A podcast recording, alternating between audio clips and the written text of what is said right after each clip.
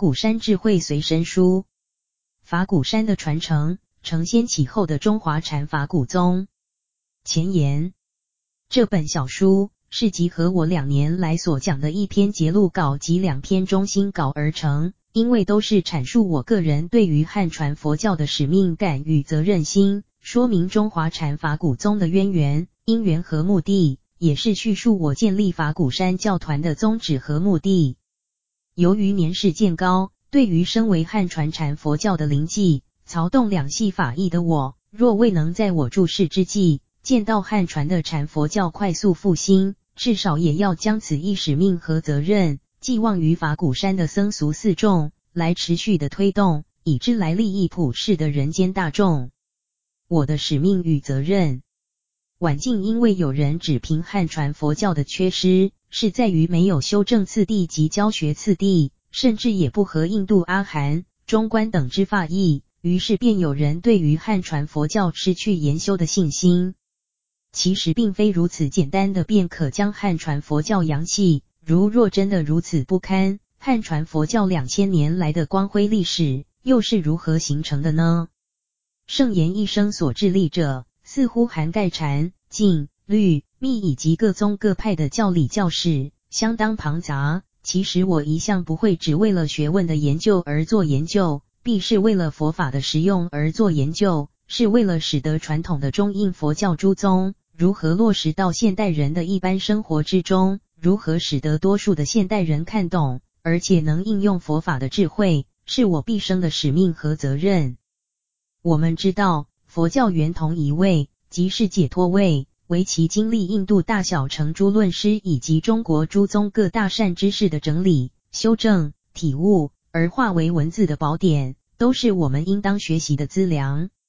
只愿我是汉传佛教的子孙，必须珍惜汉传佛教的遗产，故自我创立中华佛学研究所伊始，即以立足中华、放眼世界作为所训的开端语。我们若抛开了汉传的华文佛教，而高谈与世界的现代佛教接轨，恐怕很难找到自己被他人尊重的立场了。既然有人指责汉传佛教之流弊，也就有人否定汉传佛教之价值，并主张以印藏佛教来取代汉传佛教，或以之来批判修正汉传佛教。我则不然，我是承接印度佛教根本思想，肯定藏传佛教优良面。却以汉传佛教作为立足点。汉传佛教之好是在于有其消融性、包容性、适应性、人间的普及性以及社会的接纳性。因此，我是将印度佛教，包括巴利语系乃至藏传佛教，引为汉传佛教的源头活水，来滋润助长汉传佛教的发扬光大于现今及未来的世界。否则，若以印度佛教及他系佛教来批判修正汉传佛教，便等于为汉传佛教举办告别式了。这种态度不仅是人类智慧遗产的损失，也是佛教历史的憾事。何况人类文化的历史是向前演进的，一定有其演进过程的必要性及合理性。如果再把历史倒转来走，回到其源头，岂不是仅剩下根本的原始佛教？而凡是发展的部派佛教以及印、汉、藏的各派大乘佛教，都要被修正或抛弃了呢？撰写于二零零六年四月下旬，摘录自《天台寺部止观导读序》。承先启后，法鼓山存在的意义与使命是承先启后。现代人的自我中心非常强，不少人都抱有发挥自己所长及所能的雄心壮志。如果是以承先启后的角度而言，的确值得鼓励；如果以推翻前人的贡献而另起炉灶，是不足取法的。以现代的自然科技而言，若不推翻前人的观点，便无法呈现自己的创新。可是人类的历史文化，就是不断的在承先启后。我们运用先圣先贤的智慧而走出新的路来，特别是作为一个佛教徒。如果说抛开佛及祖师们的智慧，全由自己开创，那便是新兴宗教而不是佛教了。我曾经在二零零四年九月为常住大众上四堂课，我讲的是佛教发展的佛教，中国的佛教，也就是汉传的佛教，汉传佛教之中的禅佛教，然后从法鼓山的禅佛教跟世界接轨，被世界的佛教接受，成为未来世界整体佛教中的一大主流。释迦牟尼佛时代之后，渐渐成为发展的佛教，在印度成为小圣阿毗达摩的、大圣中观的、唯识的、如来藏的，然后输出到南方成为南传佛教，到汉地成为汉传佛教，到藏地成为藏传佛教。汉传佛教又发展出十大宗或八大宗，禅宗便是其中之一。其实禅宗也在不断的发展变化。可是，在发展变化之中，不会放弃释迦牟尼佛的根本原则，那便是缘起经以及道感经等所讲的见缘起即见法，见法即见佛。也就是说，发展佛教的各系各宗，都是从缘起思想开展出来的。见缘起法即是悟道，悟道即等于见到了佛。为什么有发展的佛教？是因佛教从印度恒河流域传到南方及北方，传到汉地及藏地，接受到当时当地的文化背景的刺激，以及因应当时当地社会的需求而发展出来的。本来的佛法并没有大圣小圣之分，可是到后来就发展成为部派佛教及大圣佛教。汉传佛教是不是脱离了印度佛教？不是。汉传佛教是依据印度的大小圣佛教发展出来的，但是中国这个汉民族，乃至今天这个世界的大多数人也是一样，对于如来藏佛教思想是比较容易接受的。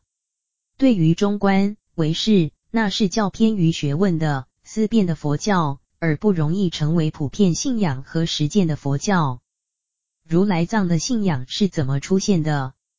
在《楞伽经》里就是这样讲的。大会菩萨问：云何世尊？同外道说：我言有如来藏耶？佛说：大会，未来现在，菩萨摩诃萨不应作我见记者，开引记我诸外道故，说如来藏，令离不实我见妄想，入三解脱门境界。佛的意思，如来藏是对记我外道的方便说。使外道们认为如来藏好像跟他们所执的神我一样，而来接受佛法，然后转变他们进入佛门以后，就告诉他这是无我如来藏，是空如来藏。汉传佛教在隋唐时代的鼎盛期，没有什么如来藏与神我的问题，大家都是信心十足。到了宋明以后，就被儒家的学者们长期攻击，佛教渐渐衰微，研究佛学的人稀少。实践佛法的人寥落，留下僧尼及寺院的空壳子，便与俗化的民间迷信合流了。因此，应顺长老有一本书，那是检讨中国佛教的。那也是我从小就讲的，佛教这么好，知道的人这么少，误解的人这么多。汉传佛教的现象被人指责，汉传佛教的智慧被人忽略，都是误解了汉传佛教。以致有不少人对汉传佛教的义理及实践不能升起信心。印度佛教传到了汉地，就是汉传佛教。由于汉地的本土文化主要是以道家及儒家为背景，中印两股文化的互相激荡，儒家产生了宋明理学，佛教产生了以如来藏思想为主流的各大宗派，禅佛教则是带有汉传诸宗之长。并且加以素朴化及生活化的集大成者。汉传佛教诸宗的诸大师们是用儒道二家作为营养和工具，而把印度的佛教在汉地蓬勃发展开来，形成本土的汉传佛教。我们大家必须在承先启后的原则下，将汉传佛教建立为法鼓山的主体。我们是承继中国大陆的禅宗，但已不是十九世纪中国大陆那样的禅宗。那时的中国禅宗是山林式的，尚没有接触到南传及藏传佛教的优良面及实用面。但是我接触到了，同时我也接触到了韩国、日本乃至越南的禅佛教。我把这些新见闻运用在传统的禅法之中，故当禅修者初用话头不得力时，可以用呼吸法，可以礼拜，可以经行，可以念佛等等方法做辅助。还有。默照禅在中国已经失传八百多年，但是我在日本曹洞宗的禅堂看到，我也参加了他们称为只管打坐的修行，实则便是默照禅的别名。我到美国后也接触到南传的内观禅，我把他们分析整合起来，便是法鼓山所传的中华禅法。同时，我在闭关修行的时候用的即是类似于默照禅，因此我把话头禅及默照禅整理之后，便在顿中开出次第化的渐修法门，是任何根器的人都适合用来起信时修的好方法。在修正过程中，我也标明了从浅至深的四个阶次，那便是散乱心、集中心、统一心、无心。每一阶次各有修行及进阶修行的方法，这是经过我几十年的练习整理以后，把汉传佛教的禅法重新发扬光大的。有人怀疑禅法的修行者是否会排斥净土念佛？对我们法鼓山而言，这是多余的疑虑，因为我是非常重视净土念佛的，而我自己也是经常劝人念佛，也出版过几本宣扬净土念佛的书。我们打禅七，也打佛七，且有念佛的禅七。我们已将念佛法门收摄到禅修法门中。也许有个别的禅宗人士不念佛，法鼓山的禅佛教则主张有四种净土：人间净土、天国净土、他方佛国净土、自心净土，又称自性净土。怎么会怀疑我们排斥净土念佛呢？我们法鼓山之所以有法鼓山，实际上是跟东初老人有关系，他的遗嘱交代我，希望我找一块山坡地来办佛教教育。这份遗嘱现在还在，请查看我的施恩难报这篇文章。不过我的原则是，老和尚留下来的人我不敢动，老和尚留下来的钱我不敢动，老和尚留下来的土地、房产我绝对保护他。但是老和尚的遗志我尽力而为。我就在筚路蓝缕之中发愿要办学，最初是办了中华佛学研究所。东初老和尚的遗愿，也是我自己的主张。今日不办教育，佛教便没有明天。可是新办佛学研究所，我有我的理想，我没有用研究所的同学作为我的仪仗队，没有用研究所的同学来替我募款，没有运用研究所的同学替我做佛事，应酬信徒。其实，如果学生不为办学的常住服务，常住怎能维持？办学的经费从何处来？但是我坚持要给研究所的同学、老师好好读书，好好教书，宁可我去向信师哀求，也不要麻烦他们。这个呢，我是对的，但好像也是错的。这样一来，研究所的同学、老师跟我们的常住大众几乎是脱节的。对我而言，这是非常艰苦的事，但是我要感谢一直追随我的僧团大众，协助支持我办研究所已二十多年，为寺院提供各种各样的服务，特别是在建设法鼓山的过程中，我们僧团大众的每一位都为我负担了各部分的工作。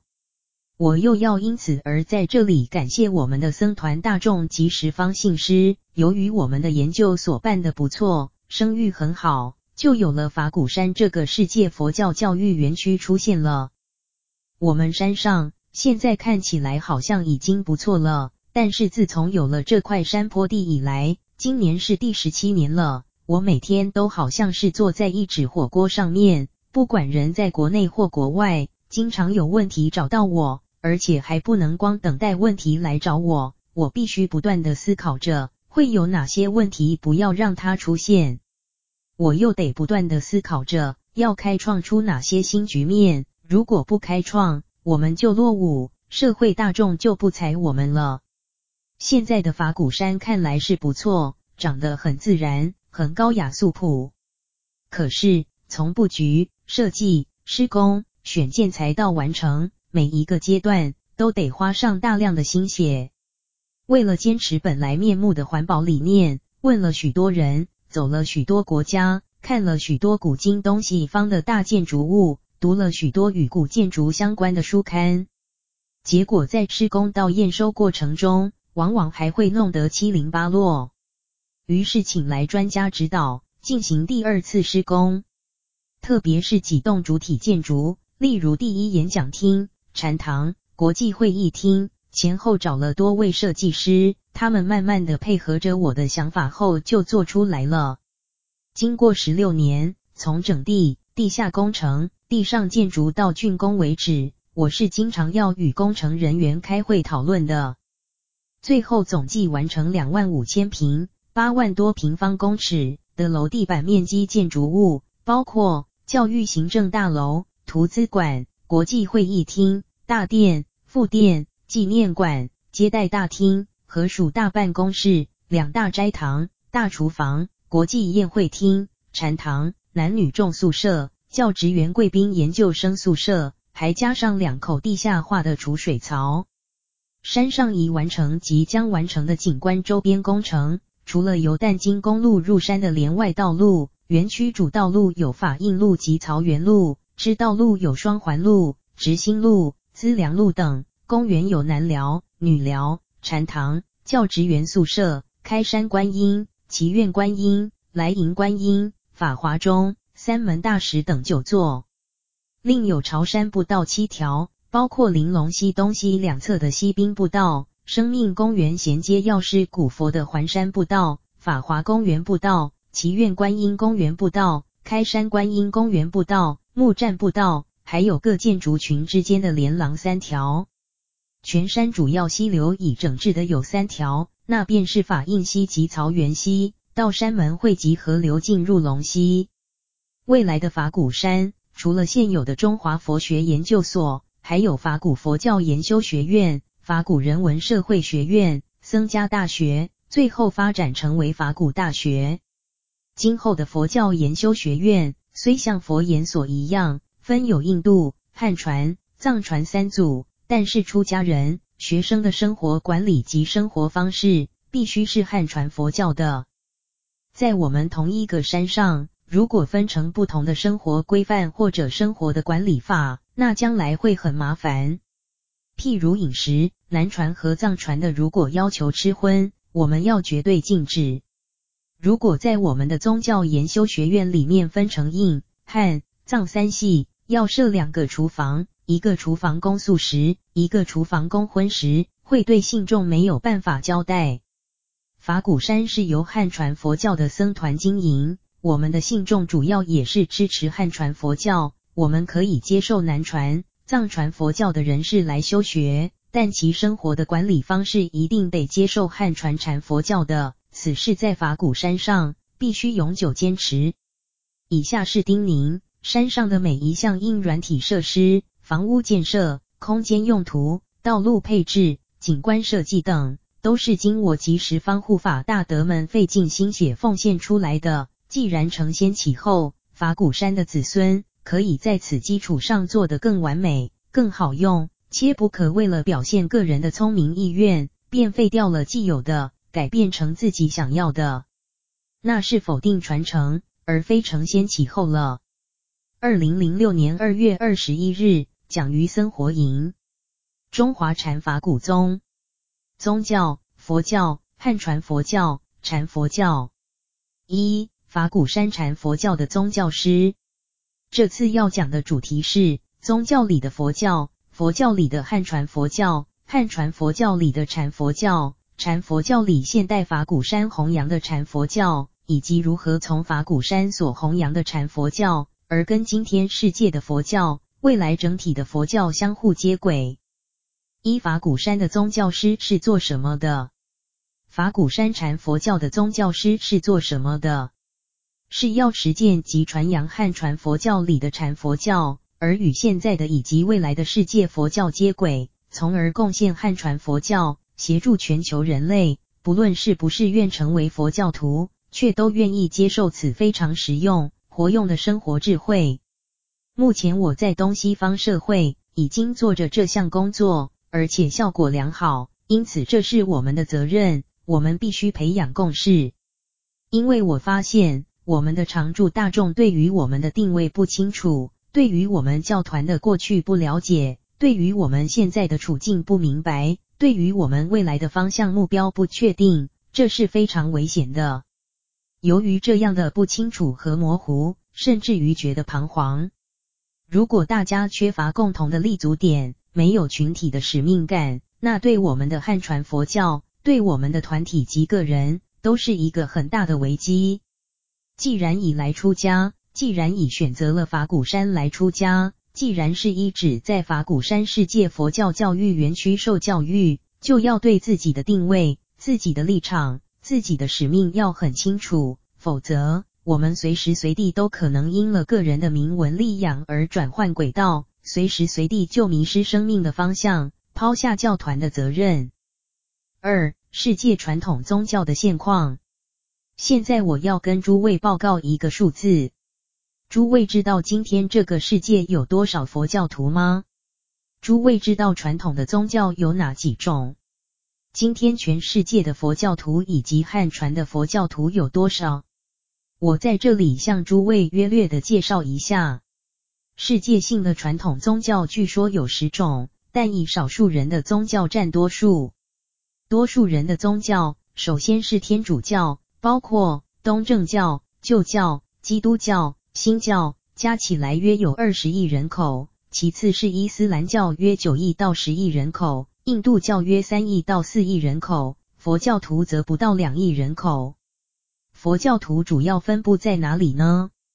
分布在印度、西藏、蒙古、尼泊尔地区的多数为信仰藏传佛教的佛教徒，他们在全世界加起来只有六百万人。在泰国，百分之九十八是佛教徒，另外百分之二是基督徒及穆斯林。在斯里兰卡，佛教徒的人口少于基督徒，这听起来蛮奇怪的。当地应该佛教徒居多数，但比例上佛教徒是少的，基督徒反而多一些。再看越南的情形，也是天主教徒多于佛教徒，比例上佛教徒较多的是柬埔寨和缅甸。很可惜，都是很小的国家，人口有限。韩国的基督徒多于佛教徒。日本看起来佛教徒很多，寺庙和宗派不少，可是绝对多数人是神道教而不是佛教。神道教是根深蒂固的民族宗教，因此日本虽有很多的佛教大学和佛教徒，但其多数人口是神道教徒。我们也来看一看中国大陆的情形。在中国大陆，正信的三宝弟子不会有多少人。真正佛教徒的意思是受过三皈五戒的人，到各个寺院去烧香求签是民间信仰，不一定是佛教徒。我到大陆访问的时候，凡是人山人海之处，一般民众对出家人是不会恭敬的，他们不知道出家人有何用处。譬如我到了某某名山，有大和尚陪着我在山上参观。但是，一路上遇到的游客，没有人认识这个大和尚，他们不会在乎他是谁，也不会在乎我是谁。他们的目的是在那里拜拜、烧香、旅游。像这些人不能算是正信的三宝弟子。现在汉传佛教存在真正的三宝弟子，以人口比例来说，是以台湾最高。就是台湾全部人口都变成佛教徒，也仅是两千三百万人。你们猜猜，今天台湾的佛教徒有多少？有一份资料是《人间福报》在二零零四年九月十五日的报道。根据内政部的一项统计，到二零零三年年底为止，台澎金马地区总共有一万一千四百六十八座寺庙，信徒总人数达九十八万人。这真是不可思议的统计。为什么？三、汉传佛教的危机。因为像我们法鼓山，并不是一座寺庙，龙禅寺虽是寺庙形态，但是我们的信徒人数登记不多。又譬如斋明寺、紫云寺，信徒登记的人数也很少。此外，台湾佛教界几个大团体也都不是寺庙，而是宗教法人团体，称为某某佛教基金会。这些怎么统计呢？再者，所谓寺庙也包括一贯道、道教在内。其中又以道教居多，占百分之七十八点四，佛教其次，占百分之十九点九一。在比例上，佛教的寺院与道教的民间信仰仍相距悬殊，因此佛教徒究竟有多少呢？我们法鼓山这个团体，凡是曾经护持我们、有过一次捐款的人，便视作我们的信徒，目前约有五十五万人。但其中在我们道场皈依三宝的不到二十万人。我们这个团体已经是不错了。那些捐款给我们的信众之中，有的已在其他道场皈依，有的没有皈依。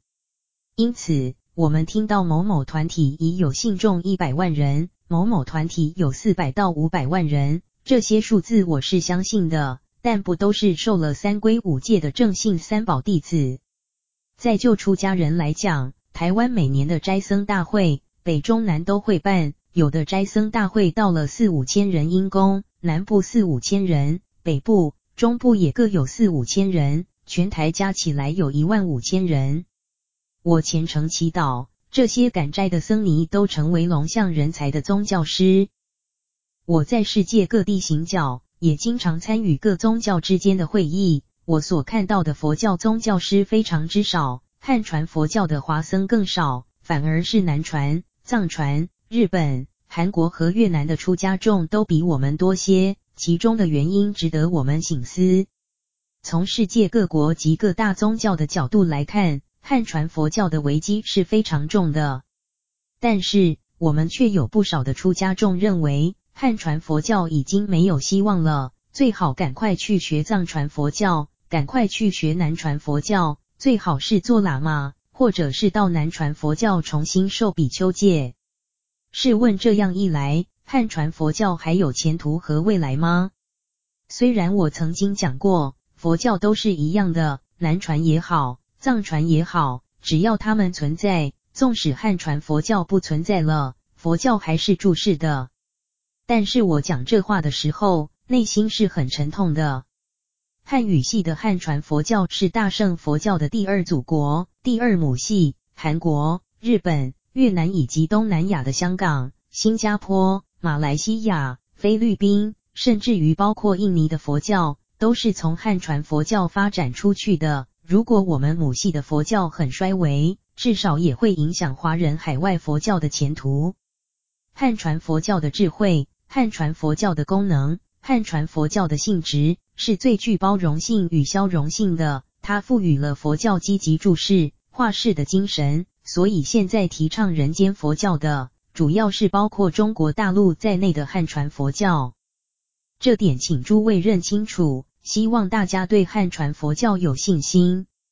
然而汉传佛教之中，只有禅宗最具有持续、普及性的教团和教化功能，其他诸宗多半不具备这一特质。此在藏传及日本等国的佛教则不成问题。因为他们的寺院有派内的延续和传承，不会由于住持的更换，连宗派的归属也跟着换。对这一点，汉传佛教寺院的稳定性相当脆弱，所以必须特别小心。二、佛教与宗教。一、宗教的功能。宗教的功能是什么？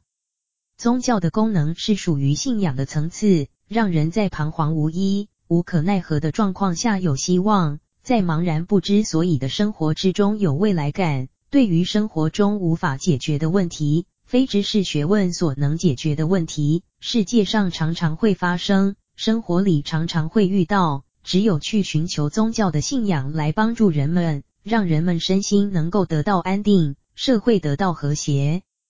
因此，宗教是安定人心、安定社会的一种信仰和力量。其次是对于我们心外。身外的自然环境，以及过去、现在或者生前、死后的问题及究竟我是谁的探索。在这方面，如果有深刻的宗教信仰，便不会有问题。一个人若能在宗教上得到答案，就会觉得生活有意义，生命有方向。因此，不论民间宗教、原始部落的宗教，或者是传统的世界性大宗教，多多少少都会有这种功能。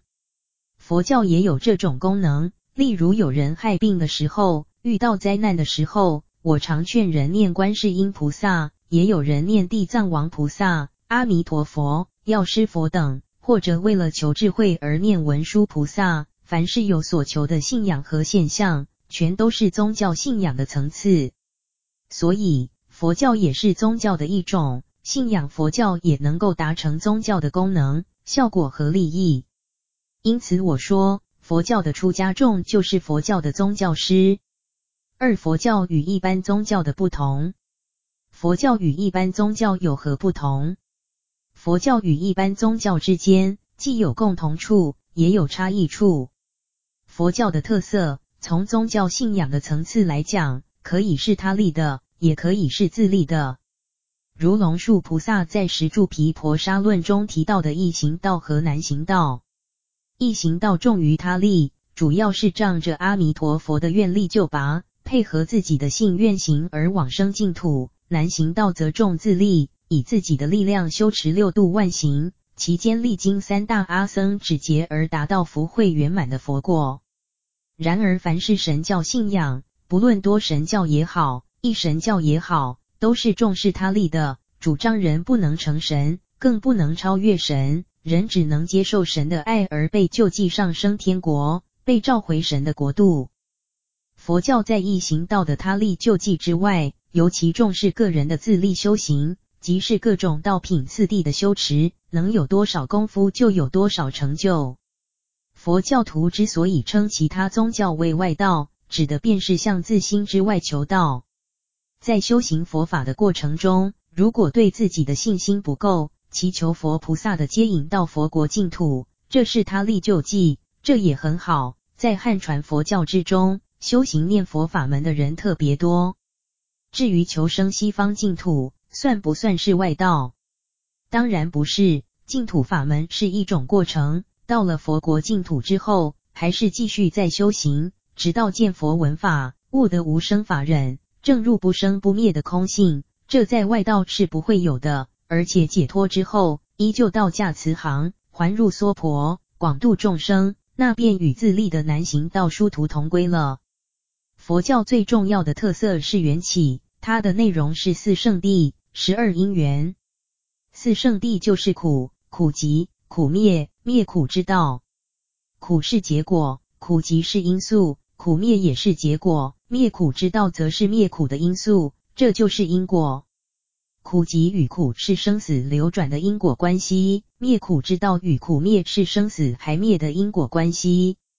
生死的因果是十二因缘，十二因缘从无明、行、识、名色、六入、触、受、爱、取、有、生、老死，实际上就是苦和苦集。如果修道就能够断无明，无明灭以后。行灭，行灭以后；是灭，是灭以后；名色灭，名色灭以后；六入灭，六入灭以后；触灭，然后受灭，爱灭，取灭，有灭，生灭，老死灭，就是十二因缘的还灭，也就是修八正道或三十七道品而断苦的因缘。这是佛法根本的教义，叫做因果因缘。十二因缘的两种因果。一重是流转的因果，另一重是还灭的因果，即缘起和缘灭。三、佛教的发展与流布。佛教从释迦牟尼佛开始，佛世叫做根本佛教，佛灭后至百年叫做原始佛教，也有人合称前两者为原始佛教，乃是教人如何实践佛法的一个团体。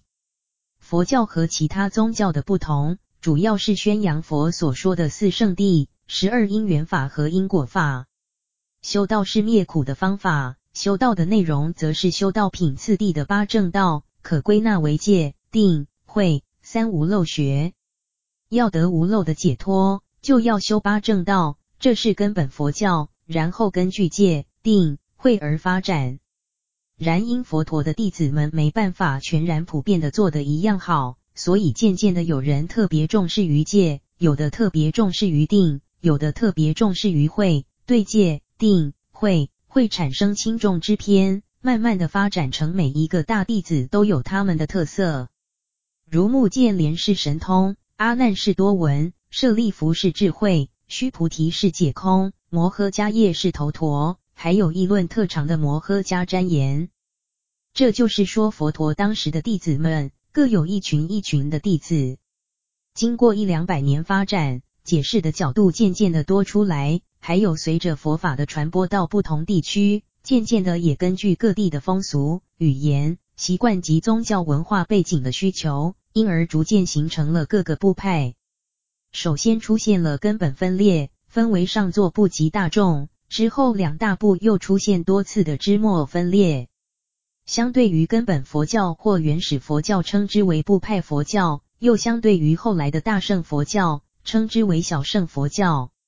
其中从上座部分出的说一切有部，自中印度继续往西北印度发展，先后完成了以阿毗达摩为名的许多论书。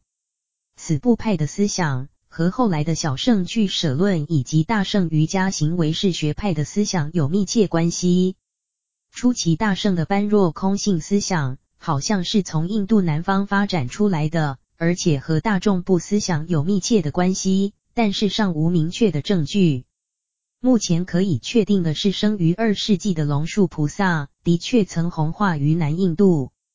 他所著的中论等多部论书以阐明般若的空义为主，基于缘起及二谛的立场，在部派分立之际，积极弘扬大圣空性思想。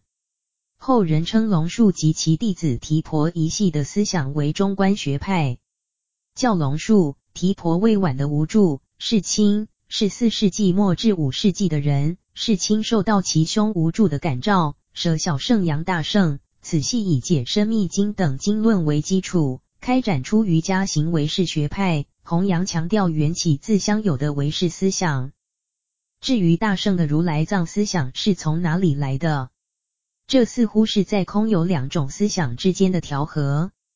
中观思想偏重于空，唯识思想偏重于有，如来藏思想则是两边都讲，所以有空如来藏和不空如来藏。以上三大思想体系，实际上都是从十二因缘发展出来的。缘起论可以说是大小乘佛教的核心。佛教可以分为原始的根本佛教、发展的部派佛教。以及适应时空的大乘佛教，大乘佛教在印度发展到末期，就是大乘密教。因此，中国佛教的经典是以部派佛教所传的四阿含经以及各部的律论，这是基础的部派佛教，同时也把大乘佛教初中期的中观、唯识、如来藏的思想陆陆续续的从印度、西域传到中国。晚期的大乘密教传到中国的。是以唐朝开元三大士为主流，红传未久便在中国中断，而到了日本，空海所传之密教，因以东寺为根本道场，故称东密，以别于天台宗最成所传的台密。西藏的藏传佛教，原则上是由印度传入的大乘密教。藏传佛教之所以要说胜于汉传佛教，因为他们认为显教的大小诸圣是共法，密圣是不共大圣的最上乘法。佛教的向外发展，其中有一部分传向南方，譬如斯里兰卡、缅甸、泰国以及东南亚几个国家。这些地区的佛教都称自己属于上座部佛教。事实上，上座部有一支是向西北方传，成为有部；向南方传的叫分别说系。当上座部分别说系的部派佛教到了南方，产生的变化不多。一位出生于印度的大师佛音或一觉音，写了一本著名的《清净道论》，乃是南传部派佛教的论书中最重要的一部。在汉传佛教里也有两种译本，一是宋朝时的翻译，一是民国时期的译本。这两种译本目前台湾都有。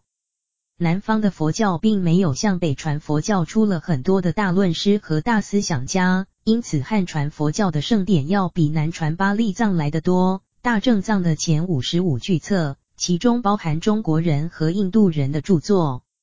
南传的著作少，有名的论师也不多，至今还保存着印度部派佛教的风格。藏传佛教比汉传佛教优胜的部分，除了逻辑学及中观、现观。主要是受印度教坦特罗的影响，因此有将此时期的印度佛教称为坦特罗圣或密圣、金刚圣，已经不是纯粹的印度初中期的大乘佛教。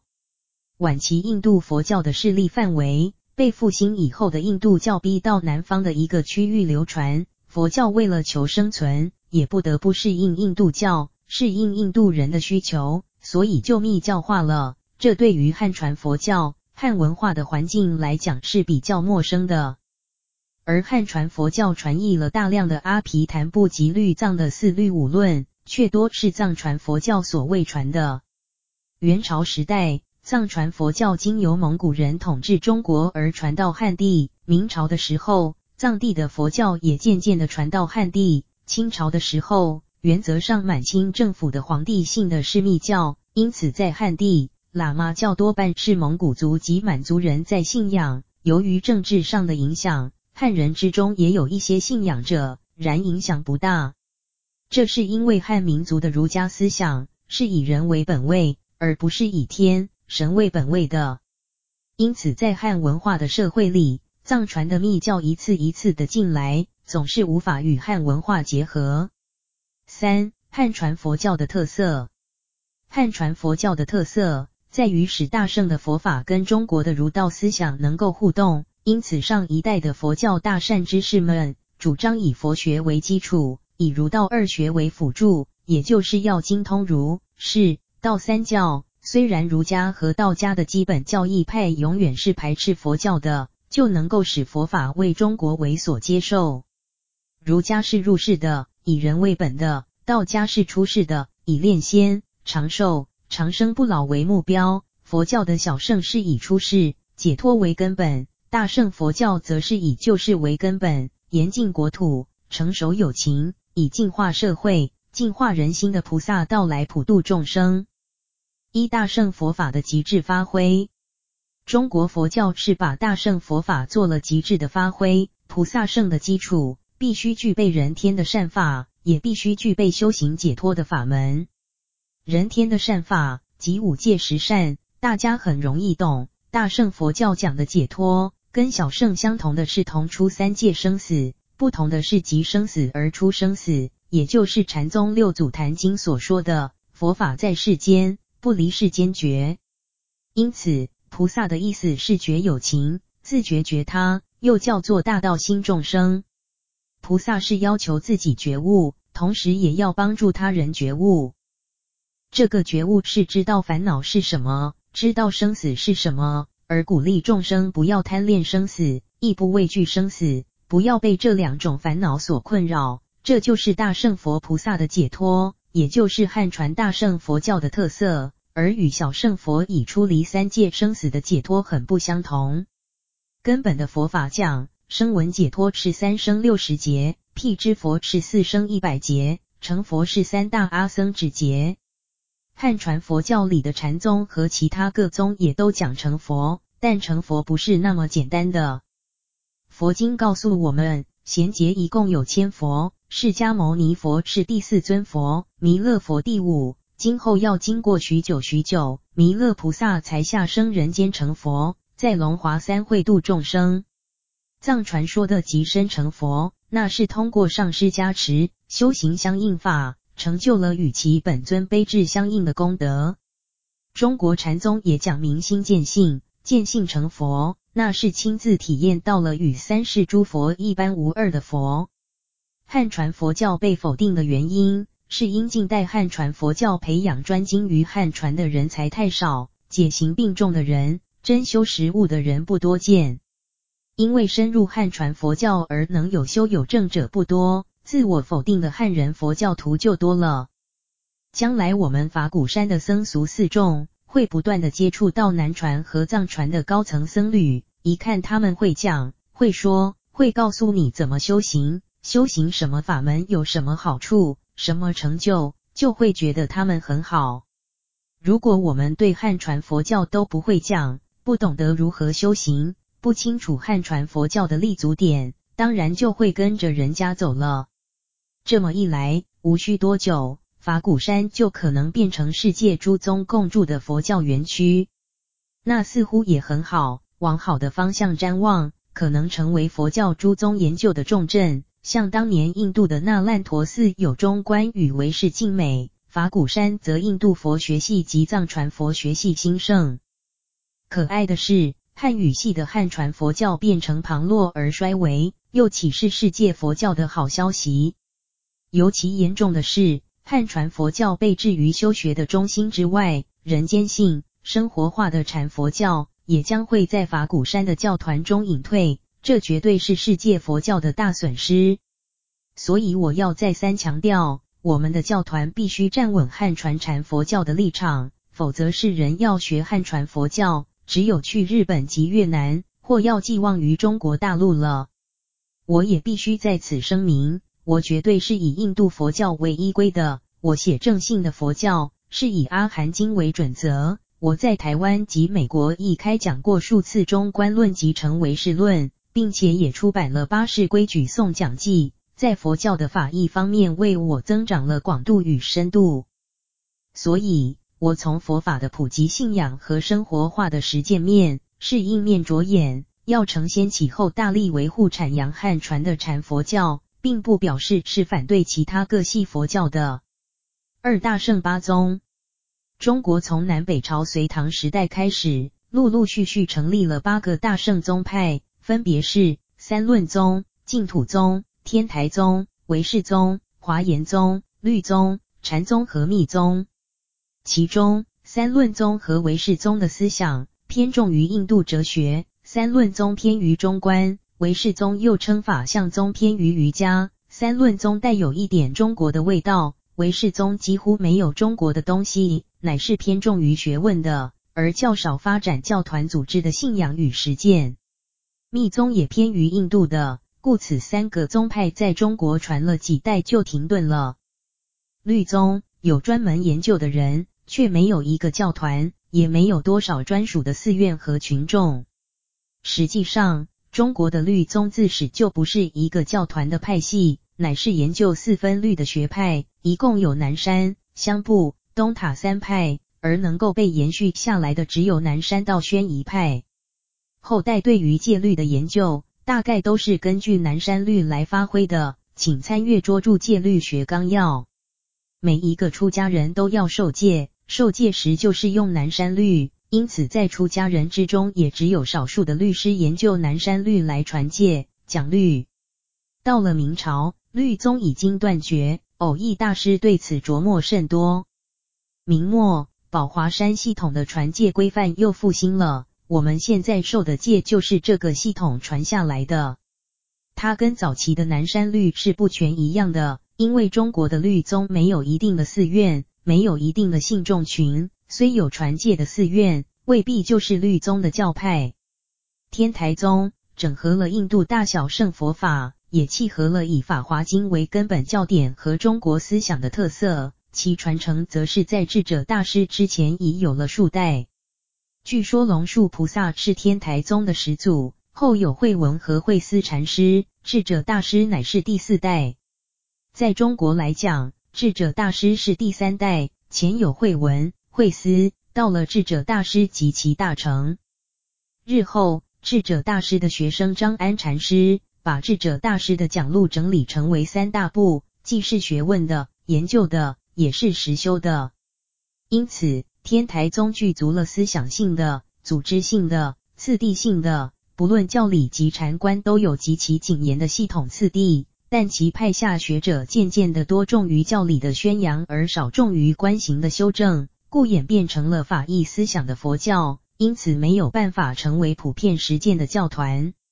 所幸每一个时代总有几位研究天台教学的学者，在努力于天台学的注释及弘讲，为专属寺院则非常的少。华严宗出现于天台宗之后，乃是根据《华严经》成立的宗派。其源头也是印度的龙树，并且跟唯识、天台、净土都有关系，具组织性和思想性，而把如来藏的法界观发挥到极峰的层次。但是在中国也没能成为一个向民间普遍推广的教团，只有学者们在研究讲解，却没有教团组织，其信众少，正统华严宗的寺院也非常之少。因此，所谓汉传佛教的学问化，固然有三论、天台、唯识、华严和律等诸宗，却只有净土的念佛及禅宗的道，在平常日用中是持久、普遍深入民间的。不过，提起净土宗，中国并没有一个代代相承的净土教派，不像日本各宗均有固定的寺院，尤其日本的净土宗势力非常坚强。日本的净土宗是教团，创始祖是法然。而后由青鸾新创的净土真宗发展成为势力庞大的教团，可以说拥有日本佛教一半的信众。在中国，净土宗的寺院很少，我们所看到的净土宗都是某个时代某个寺院出了一位倡导念佛的大师，于是该寺院便在那时代成为净土宗的寺院。然而时日一久，也可能转成禅宗道场，故意没有代代相传。日本的净土宗寺院则不会因时而异，它一定是一代一代的脉络相承。关于净土宗的发展，日本学者主张净土宗是从中国的善导大师开始的，但是中国的莲宗学者认为是从庐山慧远大师结莲社念佛开始，故推慧远为莲宗初祖。净世的印光大师则被尊为净土宗第十三代祖师。从东晋至民国的一千五百年之间，净土宗只有十三位祖师，可见不是代代相承，而且这十三位祖师彼此之间并不一定有直接关系。譬如明末偶遇大师之后，一下子就接到了清朝的彻悟大师，接着便是民国的印光大师。其实这都是出于后世学者做的排序，而且不同的学者尚有不同的排法，这就表示。净土宗在中国虽然拥有许多修行净土法门的人，却没有属于净土宗传世不绝的脉络与教团。在汉传佛教之中，拥有僧团和众多的寺院，而且重视法脉代代传承的，唯有禅宗。事实上，禅定是大小三圣的共轨，净土是大圣诸宗所同归，净土皆是诸佛菩萨发的本愿所成，愿度众生。就必须要建设净土，在严净国土的过程中度众生，在度众生的过程中严净国土，那个国土就是净土。所以不是唯有西方的弥陀净土才算净土，也不是唯有净土宗的人才念佛。事实上，大圣诸宗都念佛，都信有净土。禅宗也念佛，也信有净土。而禅宗是法脉未断，寺院处处的唯一例外。三融合诸宗精华的禅宗，中国汉传佛教的特色就是完成于中唐，迄今依旧遍及全国的禅宗。中国佛教一讲到禅宗，大概就是包含了一切宗派。在禅宗的寺院里，有的研究华严、天台，有的研究唯识、三论，也有人研究律，而且禅寺里绝多数人也是念佛的，以致有参念佛是谁的公案话头。禅宗的寺院也容纳了真言密咒，禅寺常持诵的有尊胜咒、楞严咒、大悲咒、十小咒等。因此可说，禅宗乃是成熟而实用化了中国大圣诸宗的精华，也涵盖了中国大圣诸宗的长处、用处。太虚大师站在中国汉传佛教的立场，把佛法根据八宗而归纳为三大系：法性空慧宗。法相唯识宗和法界圆觉宗。法性空慧宗指的是三论宗，由吉藏大师完成；法相唯识宗指的是唯识宗，由玄奘、窥基大师完成；法界圆觉宗是指法性、法相两宗以外，其余六宗皆是法界圆觉。在太虚大师的著作里，分量最多的即是法界圆觉宗，他个人也是偏重法界圆觉宗的。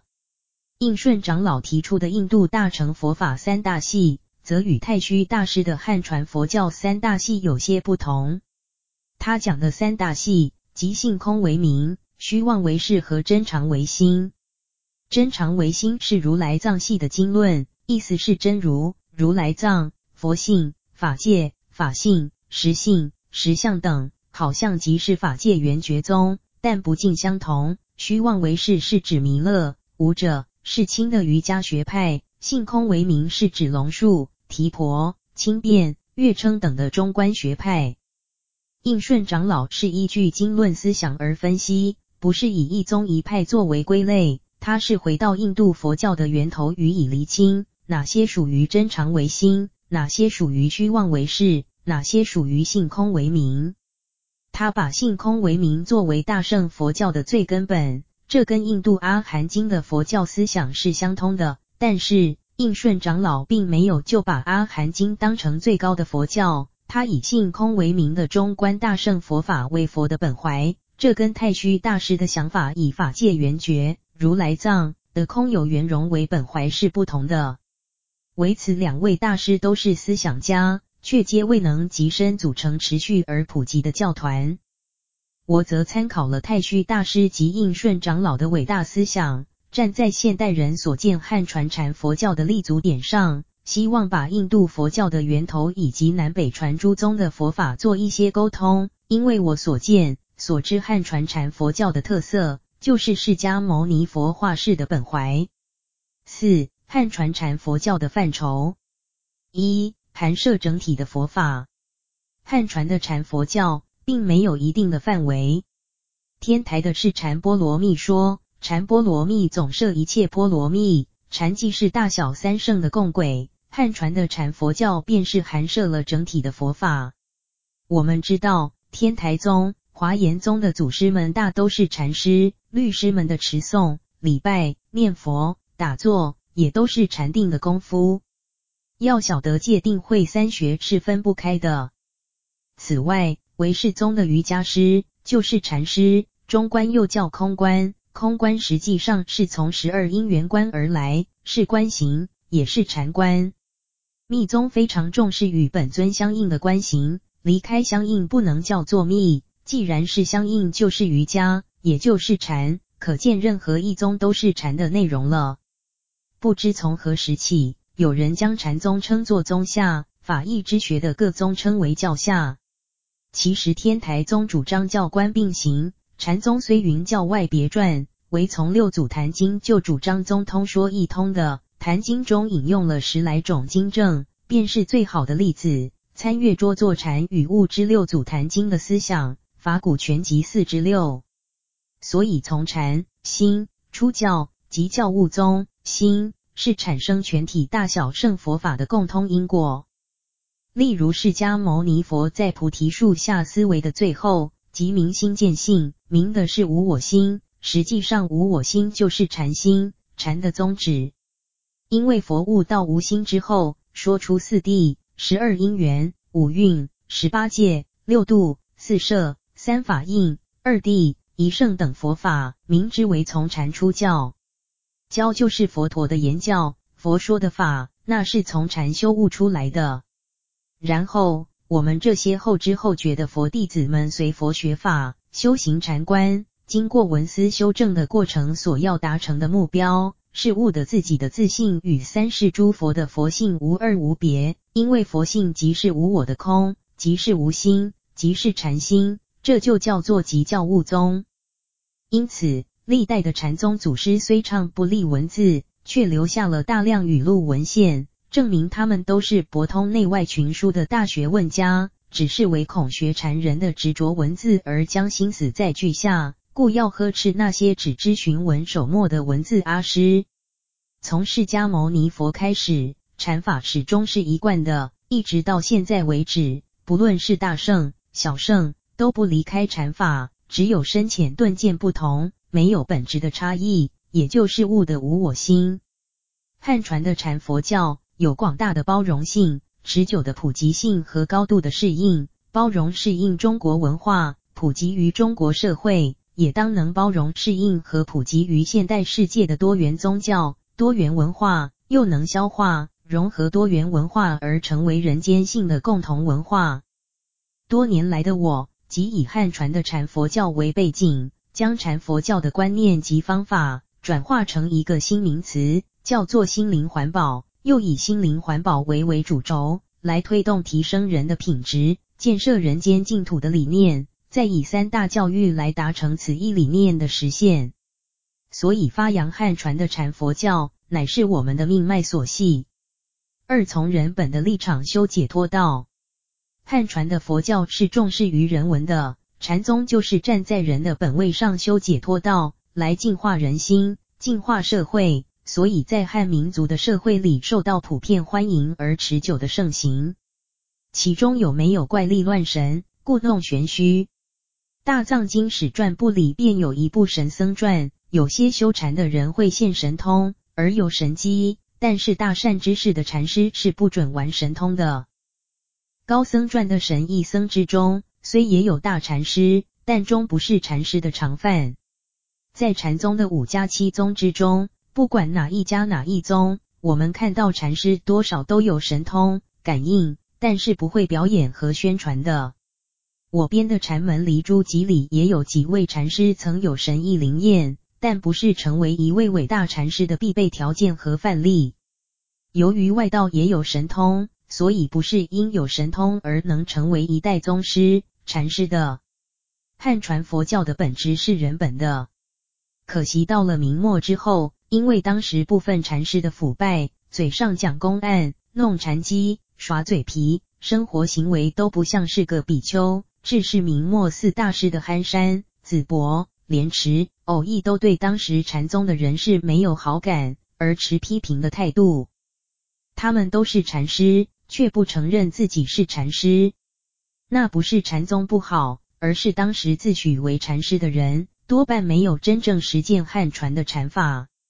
但是中国佛教的特色是属于人间性的，以人为本位的，也可以说这是汉传禅法的特色。目下台湾宗教界标榜是禅师的人也不少，正统佛教的及外道的都有。因此我在国际间是知名的禅师，在国内我则宁可被称为法师。五、法鼓山所弘扬的禅佛教，佛法的源头是从释迦牟尼佛而来，最基础的圣典是阿含经。我们法鼓山的禅法是结合了阿含经，并且运用中国禅宗的特色，而贴切。适应着今天的时代环境，在态度上是开放的，在观念和方法的立足点上，则本于中国的禅宗。法鼓宗的汉传禅法究竟是什么？便是我经过数十年的熏闻、阅读和实修，将佛教的来龙去脉厘清整合，期间陆续出了几本书，如在禅的体验禅的开是分为四篇，第一篇是非常精要的基础方法。并且有系统的介绍中国禅宗的传承和禅宗历代祖师最精彩的部分。这本书主要是根据日本居泽大学呼华谷快天教授的中国禅宗思想史，内容涵盖了从印度禅到中国的禅宗。另有三篇是我的禅修指导开示。如果有兴趣的话，尚可以参考圣严法师教默照禅以及英文版牛的印记 Hoofprint of the Ox。中译本由商周出版公司出版。我把汉传禅法的临济及曹洞两大宗，既分流又合用，也就是将大小胜次第禅及顿悟禅与话头禅及默照禅汇通，因应不同禅者的需要或不同时段状况的需要，弹性教以适当的方法，以利安心。而其宗旨，则皆会归于话头或默照的祖师禅。是跟平常人的现实生活密切结合的，在传承之时，原则上两脉并传，亦可是因缘而传其中的一脉。立足于汉传禅佛教的基础上，不弃学术思想的研讨，不被言教文字所困诱，活用印、汉、藏三大主流的各派佛学，才是无往而不利的，也是可以无远弗届的。又因我们承继了中国禅宗临济及曹洞两系的法脉。所以名之为中华禅法古宗。六、建立法古宗之原因与目的。提出法古宗的原因有二：一、因法鼓山的禅法继承了灵济、曹洞两大法脉的河流，所以必须重新立宗。指导学者则仍可单传一脉或两脉并传，而修学者若能于其中一流得力，则另一流亦必得力。所谓一门通，门门通。二、因法鼓山的禅法是整合了印度及汉传诸宗之同一点，并且参考现今流行于韩国、日本、越南的禅法，乃至南传内观法门、藏传的次第修法，重新整理汉传佛教的传统禅法之后的再出发。因为是在承袭传统禅法之外又有创新，所以必须重新立宗。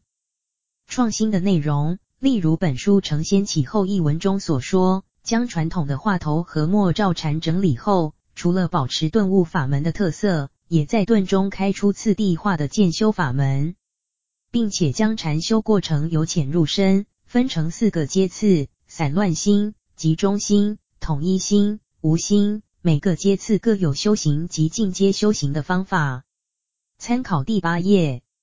提出法鼓宗之目的有二：一、是禅佛教与义理之学互通。二是禅佛教与世界佛教会通，并且接纳发挥世界各系佛教之所长。例如本文三汉传佛教的特色，融合诸宗精华的禅宗所说。我站在现代人所见汉传禅佛教的立足点上，希望把印度佛教的源头以及南北传诸宗的佛法做一些沟通。因为我所见所知汉传禅佛教的特色，就是释迦牟尼佛化世的本怀。参考第四十四页。再如本文五，法鼓山所弘扬的禅佛教，立足于汉传禅佛教的基础上，不弃学术思想的研讨。不被言教文字所困诱，活用印、汉、藏三大主流的各派佛学，才是无往而不利的，也是可以无远弗届的。参考第五十一页。所以提出法鼓宗之目的，可说是为了祈勉法鼓山的僧俗四众，以复兴汉传禅佛教为己任，担负起承先启后的使命和责任，以利益普世的人间大众。七问答。问禅宗的禅是如来藏系统，见性之后有个东西在，这是流弊。师父以后要不要再讲如来藏？修禅的人是否都该去念佛？师修禅的人不一定都要念佛去。明末因为禅宗的弊端很多，以致大师们不承认自己是禅师。蕅益大师本来是学禅的，后来弃禅而念佛去了。清朝时期的禅宗人士大致上都会念佛，念佛之后参话头，参念佛是谁？如来藏系统不一定有流弊，所谓流弊是说有一样东西叫做如来藏，很容易跟外道的神我混淆。如果对佛法的知见很清楚，就不会有问题；如果对佛法的知见不清楚，很容易出岔子，自己有一点小小的身心反应。就以为自己已经见到佛性了，其实可能只是光影门头中的幻影、幻觉，最多是有统一心的经验，便以为是与三世诸佛把臂同行了。佛性无相，自性是空。若还有执着在，执着自己的经验，很容易为证为证，那就是执着如来藏而可能产生的流弊。但是如来藏本身并没有问题。此请参考拙著《华严心全》第四章第五注《如来藏条》，有较详细的说明。问：禅宗的精华是人间性，因此未来禅宗开悟的机缘、机锋的形式，还要不要沿用下去？这是让人产生兴趣的地方，也是让人感到神秘的地方。师，中唐到晚唐之间。禅宗的祖师们对修行相当有深度的人，或者是根器特立的人，就用机锋。如果是刚开始学禅，既没有功夫，根器又钝的人，而套用过去人的语录机锋，那就像东施效颦、鹦鹉学人讲话，完全没有用处。机锋本身不是问题，问题在于老师与弟子之间用之得当与否而已。如果不用机锋，就老老实实从基本的禅观方法学起。天台止观是可浅可深的，一般的中国禅者若不从调五事及具五缘做起，便得有老师指导参就话头。因此，天台的教观及华严的心境是禅者必须借力的。可见不讲如来藏的方便，汉传禅法的无念无住无相是不易着力的。中国禅法的发展也有几个阶段。请参考卓著禅的体验禅的开示。从达摩开始，进入纯禅时代，在这之前用的是禅术方法，近于禅定学。六祖慧能以下，则用禅机的禅学。唐末以后是综合诸宗的杂修时代。南宋之时，禅宗中心，则出现了默照与公案话头的禅风。禅宗之前的禅术方法是修九次第定的禅法，达摩二入的理入。即慧能的即定即慧是顿悟禅、祖师禅。其实此一顿悟禅与天台摩诃止观的观不思意境相同。问，请师父简单的讲解今天的主题禅佛教的定义和范围。师，广义来讲，所有的一切佛法都是禅佛教，从禅出教，戒教悟宗，所有的佛法都不离禅法。狭义来讲，就是汉传的禅宗佛教。禅宗虽含大小诸宗的基础及其精华，归纳起来就是法鼓宗的默照禅、话头禅。问：师父刚刚提到法鼓宗的禅是接续阿含经，又说我们所提倡的不是中国禅宗的禅，我想问的是，中国禅宗的禅是奠定在般若经的基础上，般若经是否也是法鼓山的基础之一？是不是我们只纳入阿含经？师，我没有说我不提倡中国禅宗的禅，而是不同于光说不练的口头禅或狂禅，乃是宗说俱通的禅。达摩禅法是从如来藏系统的楞伽经出发，五祖、六祖都讲金刚经。由于如来藏的佛性，即是般若经的空性。问：这是接续着般若思想，但是此二法门探索其源头，却是阿含经宣说的缘起，即无常、无我、空、得解脱。若背离了阿含经的缘起法，即我认知的见法及见佛的佛性。便不能算是佛法了。然而汉传的禅佛教具有包容性、消融性，以及对于人间社会的适应性，因此法鼓山要坚持汉传佛教的立场。阿含经所代表的素朴性、人间性、实用性是无可置疑的，然其涉及安心法的次第禅定，则非一般人在日常生活中所能体验的。所以禅宗将禅修的功夫，运用到担水砍柴、饮茶吃饭等平常生活中，乃是佛教传到汉地之后不得不然的发展。这也是阿含经所未能见到的特色。此文于二零零四年九月二十三日、九月二十四日、十月七日、十月二十一日分成四次对法鼓山僧团大众讲出，复于二零零六年三月二十至二十五日山修增订。复经果彻、果见。梦影三位僧俗弟子教刊补正，弃同年七月八日定稿。